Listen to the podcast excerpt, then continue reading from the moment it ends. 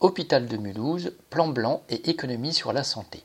Pour la deuxième fois depuis le début de la pandémie, le groupement hospitalier de Mulhouse a activé le plan blanc. Cela entraîne la fermeture de certains services ou leur fonctionnement à minima. En particulier, une proportion importante, plus du tiers, des opérations sont reportées, ce qui est dur et éprouvant pour les patients. Cette décision a été prise à la suite de l'obligation vaccinale pour le personnel hospitalier. La direction en a profité pour en rendre responsables les soignants non vaccinés, ce qui a été repris par les médias. À ce jour, quelques 170 salariés ont été suspendus pour cette raison sur les 6300 salariés de l'hôpital.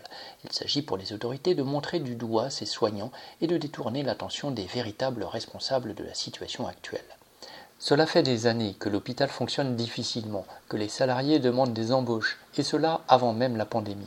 Le Covid a bien sûr renforcé les difficultés, mais depuis un an et demi, les établissements de la région n'ont ni formé ni embauché, même partiellement, le personnel nécessaire. Il était prévisible et même annoncé que l'obligation vaccinale entraînerait des suspensions, ce qui rendait encore plus nécessaire ces embauches, d'autant qu'une partie des salariés de l'hôpital ont démissionné et que d'autres sont en arrêt, épuisés par les conditions de travail plus que difficiles.